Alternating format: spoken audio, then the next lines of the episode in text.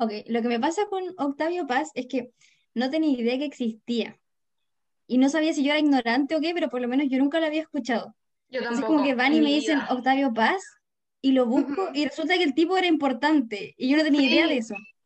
A mí igual me pasó, pero como que el profe nos dijo como, chicas, les toca Octavio Paz. Y busqué su nombre, obviamente, para saber quién es este señor. Y decía, Octavio Irineo Paz Lozano. Medio nombre.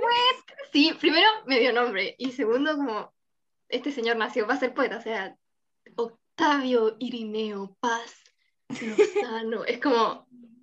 ya, po, Exacto, como- tiene nombre de viejo. Yo estaba como, siglo- al Sí. principio del siglo XX, mm, no. ¿Qué podría tener en común conmigo? No, Sí, una persona que nació hace como más de 100 años. Trató de escapar a Latinoamérica. Hola mamá, estoy en el... Esta parte ha sido cortada por una interrupción inesperada.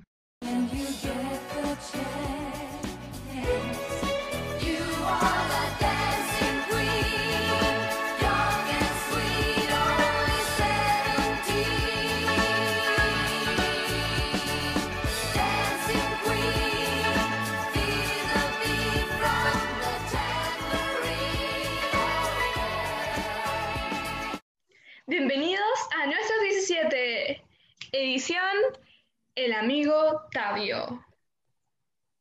Ya, partamos presentándonos. Yo soy Martina Espinosa, la Marti, tengo 17, de momento estoy soltera, soy Capricornio y me gustan las plantas y me gusta mucho bailar. Que siga la siguiente.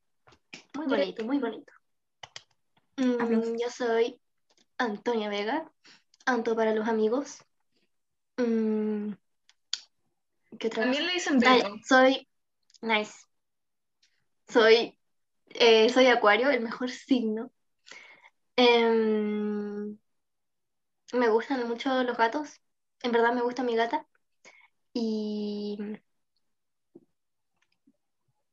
el Chocapic. Ya, yo soy la Amanda. Sí, aplausos. Gracias, ¿no? gracias. Yo soy la Amanda. eh, em, soy Piscis. La, la Anto dijo que Acuario es el mejor signo, pero ahí está equivocada porque claramente es Piscis. No, Yo concuerdo. no, no, eh, Sí. Ya, es todo un complot. exacto. El Tabio no estaría de acuerdo. Ya, ya. Bueno, me gusta mm, la moda, em, todo eso de la ropa, moda, cosas artísticas. Sí, eso es lo mío. Y bueno, eso. Bueno, y esas somos las tres que conformamos el podcast, más nuestro amigo Tavio, que tenemos que confesar que pensamos seriamente en hacerlo presente eh, vía Ouija o alguna especie de forma de traerlo espiritualmente. Pero lo vamos a dejar para otra ocasión, se lo vamos a quedar debiendo. Somos las tres por ahora. Sí, sí, sí. Pero está en nuestros corazones. Claro. Exacto. Y después de este podcast, en el de ustedes también. Más ahora que como que el, eh, era este autor mexicano viejo y lo y empezamos como a ver sus cosas cuando era más joven y nos dimos cuenta que publicó sus primeras cosas cuando tenía 17. Y sí, todas acá tenemos 17, por eso se llama así, el podcast Nuestros 17. Y, mm, y eso, como que quisimos ver qué estaba haciendo cuando tenía 17 en su adolescencia. Claramente somos muy diferentes porque él estaba publicando cosas y nosotras estamos encerradas en nuestra casa por una pandemia. Claro. Ujú. Sí, Mm, sí, ya, pero las cosas como tienen que hacerse, empecemos por el principio. Ya, eh, bueno, estuvimos buscando información de Octavio Paz y mm, encontramos que nació el 31 de marzo de 1914, lo que significa, bueno, lo que en realidad nos llevó como inmediatamente a buscar su carta natal y descubrimos que era del signo solar Aries con luna en Géminis, lo que a mi parecer es simplemente preocupante. No sé si algo, algún Géminis aquí que se me puede ofender, pero para mí es preocupante. Y eh, su signo ascendente es Sagitario. Sí, yo en verdad no sé mucho, no conozco ningún Aries. Eh, Géminis y Sagitarios creo que sí, pero no conozco ningún Aries, así que no sé cómo son. Pero por lo que vi en entrevistas y cosas así del Octavio, eh, lo encontré una persona con los pies en la tierra, así muy, muy centrado, inteligente, como que sabe lo que quiere. Sí, Era como simpático igual, como que sacaba conversa rápido. O sea, bueno, era una entrevista, claramente tenía que hacer eso. Sí. Pero, no sé, se sentía como que era súper como fácil hablar con él. Yo en la entrevista vi que la gente decía como, un genio este señor, pero habla tan fome. ¿Con los comentarios? Sí. Qué triste. Sí, yo lo encontré súper simpático para hablar y como que, o sea, igual la entrevista lo vimos como cuando era viejo, pero como que no sé, como que igual fue como que pude como entenderlo. Sí, Mm, hubo una conexión. Sí. Ya, y hablemos de su familia. ¿Qué, mm, qué vieron ustedes? Sí, su familia igual, según yo, es muy importante para entender a Octavio Paz como persona. Sí, ya.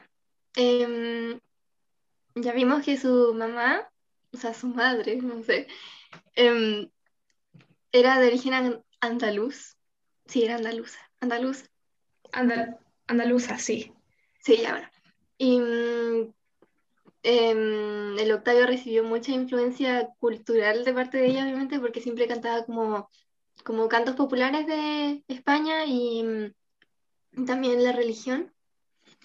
Y mm, por otro lado, su papá vimos que era 100% mexicano. O sea, era como muy mexicano, era como el estereotipo de hombre mexicano, como de la época. Sí, y el, además era como, no, del- dele nomás, el contraste que tuvo así como de la parte materna y paterna, como que igual influyó mucho, porque como el choque cultural que tenía por Mm, un lado sí. de la parte de su mamá, que era como súper conservadora, religiosa, muy española, y después por otro lado su familia paterna, que era totalmente lo contrario, muy mexicana, así como que mm, salieron a luchar con, en las guerras, en las guerrillas, en la invasión francesa, así 100% liberal, como muy diferentes.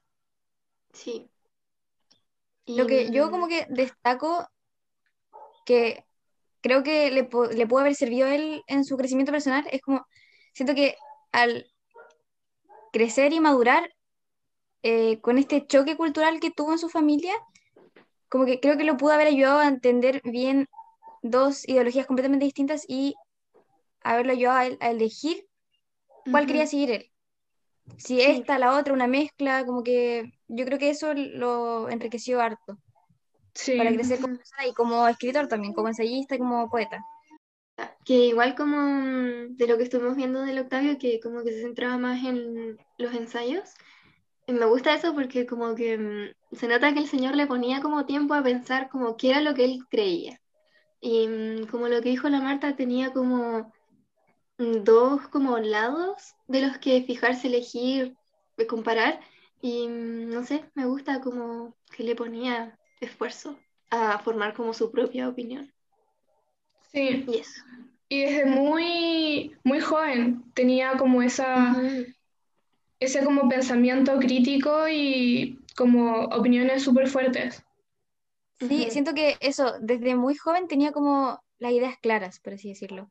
Obviamente como que con su pensamiento pudo haber ido evolucionando con el tiempo y todo, como cualquier humano, pero no sé, tenía como un pensamiento bien definido ya para ser tan joven, según yo.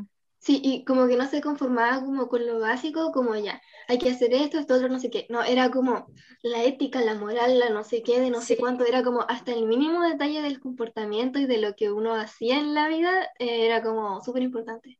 Sí, lo ujú, cuestionaba todo y encuentro que eso es como, eh, por lo menos como haber nacido en como todo este contexto social que yo creo que igual lo estamos viviendo nosotros ahora con la pandemia, igual vivir en Chile, en Latinoamérica y todo eso como que ayuda a que podamos tener como un pensamiento más crítico porque por lo menos la mayoría de, mm, nuestros compañeros tenemos como un pensamiento súper fuerte y mm, ideas muy claras como en, como en nuestra moral y todas esas cosas. Ujú.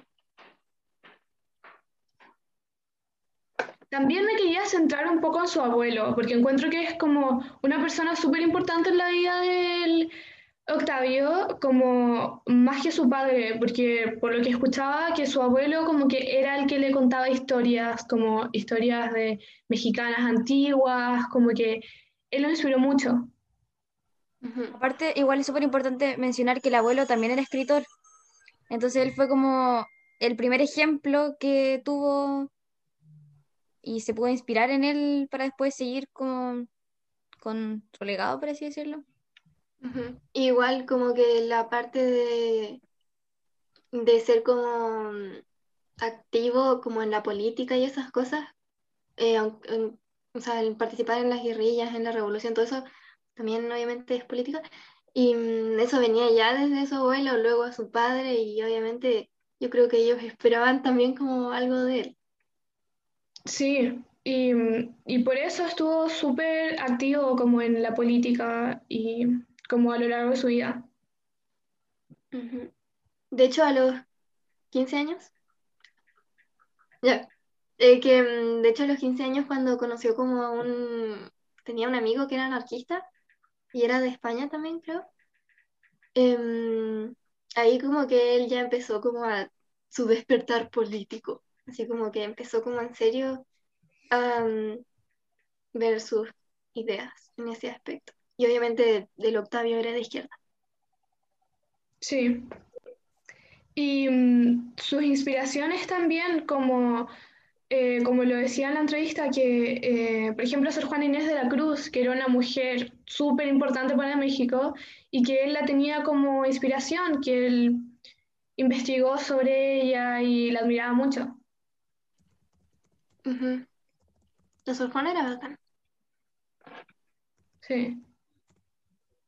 Claro, y otra inspiración que igual tuvo fue la generación del 27 con exponentes como Federico García Lorca, Luis Cernuda, Rafael Alberti, que igual le sirvieron, le sirvieron como inspiración al momento de escribir.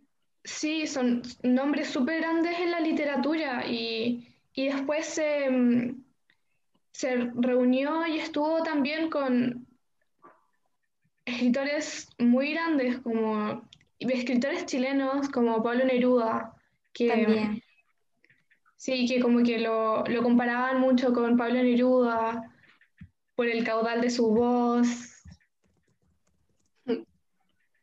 Eh, algunos datitos importantes que deberíamos mencionar sobre Octavio Paz son que, eh, bueno, él fue parte del boom latinoamericano y sus corrientes como las corrientes a las que él pertenecía fueron el modernismo y el surrealismo. También, así como Gabriela Mistral, no sé, Pablo Neruda, García Márquez, Octavio Paz ganó el Premio Nobel de Literatura en 1990 y algunos de sus textos más importantes son El laberinto de la soledad, El arco y la lira, Águila o Sol, entre otros. Em, sí, también cuando él tenía 17, en 1931, eh, ya empezó a publicar sus primeros textos. Así como, bien. Sí, em, publicó un poema que se llama Juego, que trataba como de las cosas buenas que tiene la, la infancia, como querer guardar esas cosas buenas y que para cuando tenga días duros en la adultez lo puedan acompañar. Y eh, también publicó un ensayo que se llama Ética del Artista, que eh, se hace más o menos la pregunta de si el arte va a ser, siempre va a ser político, religioso o con algún sentido como político. Ya, a ver, ahora pasemos como a la parte de la copucha, pasemos a hablar qué opinamos nosotras, Esto es que lo que me gusta a mí. sí, esto es lo bueno, que se viene lo sabroso. Por ejemplo, no sé, la pregunta yo creo sería, ¿con qué nos quedamos, po? ¿Ensayo o poema? Por lo menos yo me quedo con el ensayo. ¿Y por qué? Porque me pasa que siento que con el poema uno puede interpretar muchas cosas y puede perfectamente no llegar nunca a la idea que quería el poeta, em, no sé, reflejar. Eh, y en cambio con el ensayo estoy viendo directamente su pensamiento, por lo que piensa Octavio Paz. Puedo con- llegar a conocerlo a él por medio de sus palabras. Entonces eso me gusta y me llama la atención. Sí. Em, yo. Ah, ¿quién va? Tú. ¿Yo? Ya. Sí. Muchas gracias, mandita.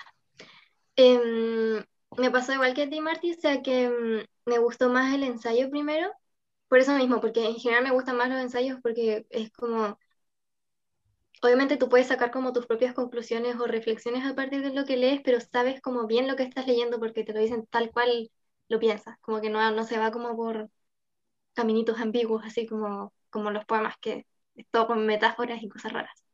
Pero... Sí.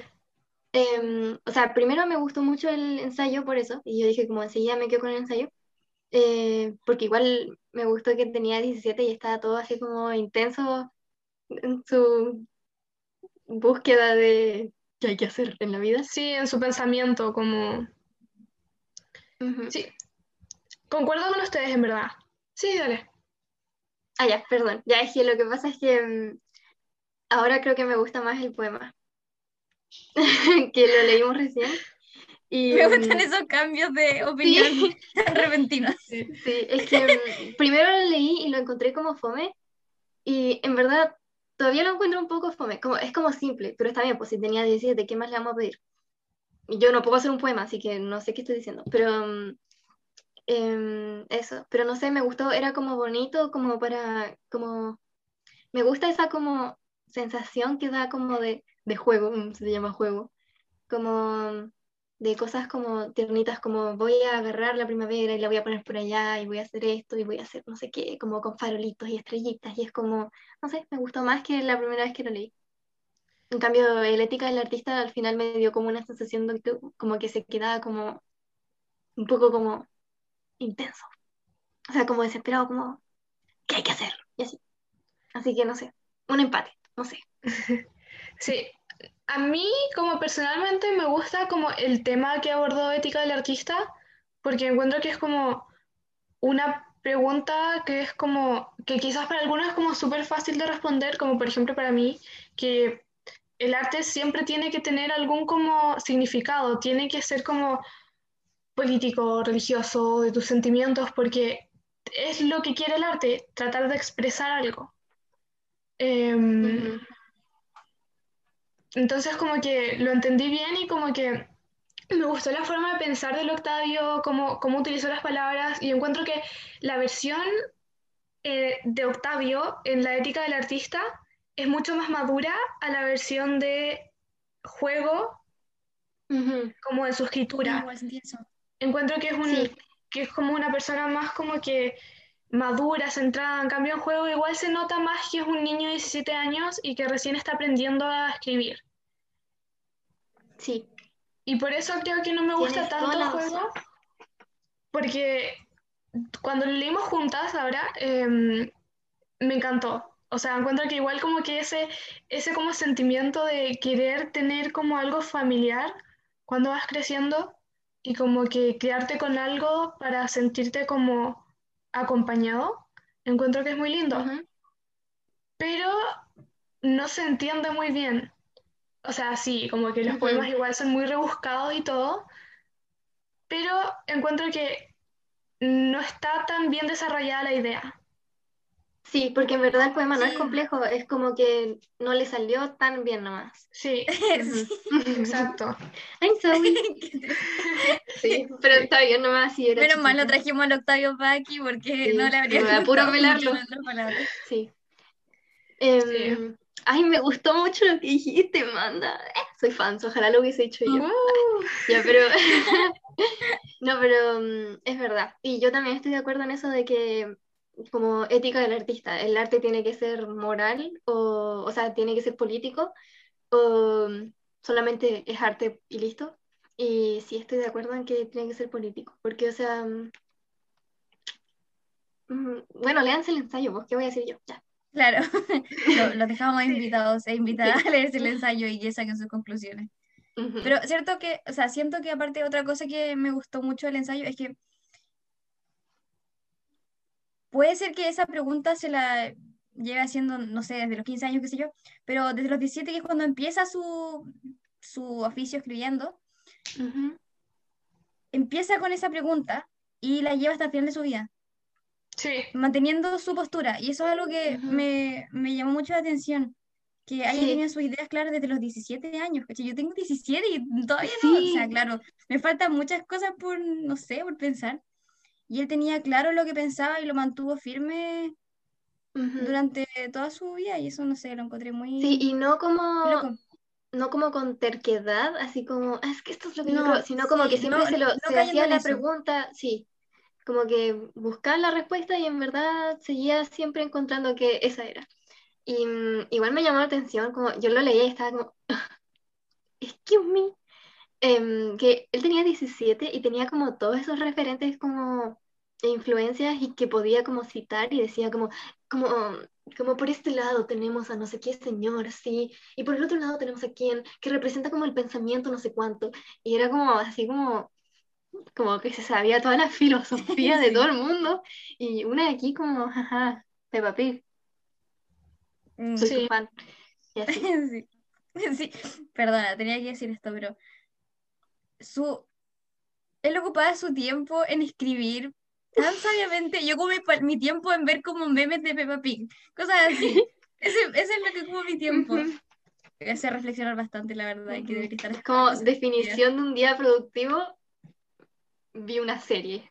Sí. En cambio, el, Hice una tarea, y ese es mi día productivo. hice tres ejercicios de matemáticas de la guía de 40. sí. Ujú.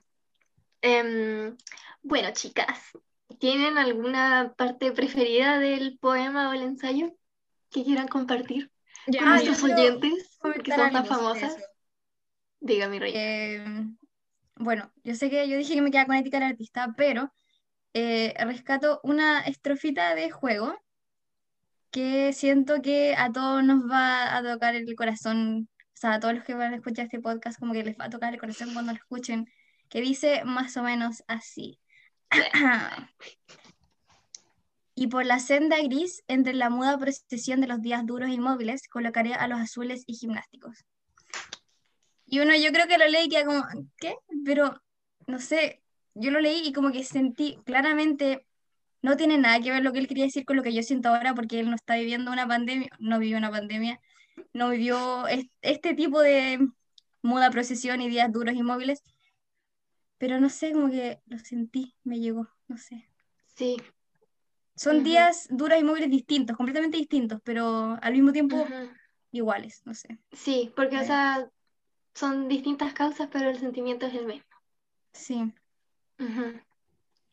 Sí, y es como que, mm, como con las cosas que leímos de Octavio, se siente, o sea, claramente no, no son los mismos tiempos, pero como que es muy fácil relacionar con lo que, como identificarse con lo que él estaba escribiendo, porque, porque encuentro que su, lo que escribía, si bien el ensayo es como más objetivo y todo, pero lo hacía tan personal como las palabras que usaba, la forma en, lo que lo- en la que lo decía era muy fácil sentirse identificado y como decir como, oh, sí, tiene razón, o oh, él me está hablando a mí, como que si fuera como una conversación, más que solamente leer.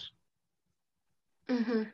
Yo creo que eso igual es como lo bonito de la literatura. Mister Johnny, esto no es por ser patera, Patera. pero eso es lo bonito de la literatura, yo creo que es como que uno puede, perdón, No, de, uno puede identificarse con personas que probablemente no tienen nada que ver contigo, que vivieron en Ujú. tiempos completamente distintos, en países lejanos a ti, que no comparten historia, nada, pero por medio de las palabras te puedes identificar de una manera y puedes sentir lo que esa persona siente y no sé, es muy bonito eso. Y eso me pasó por lo menos con, sobre todo con esa estrofa del juego.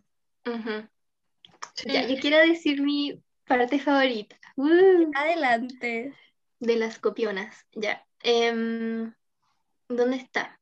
Ya, en verdad no es la única favorita, pero dice, venderé en la tienda de las estaciones manzanas maduras de otoño envuelto, chuta, no sé leer, bueno, envuelto en papel de neblina invernal.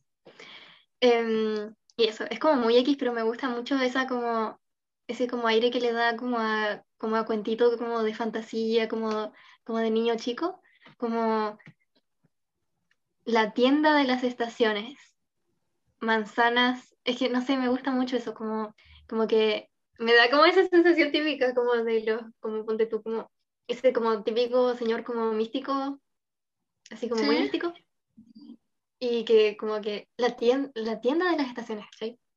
Es que no sé, es muy bacán, me gusta. Sí, Como se me forma una imagen como de, como de una parte así como grande, gigante, como con tienditas, como, como carritos, ponte tú, así como de completos, pero de las estaciones. Y es como, y es como de estaciones. Carrito es como todo-.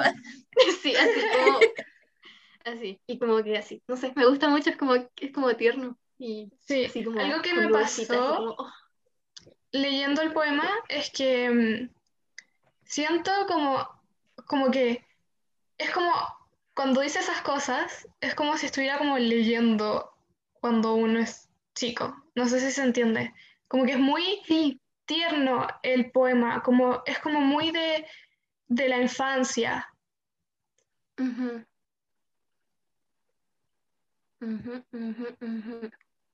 Igual, creo que el poema It's a Grower.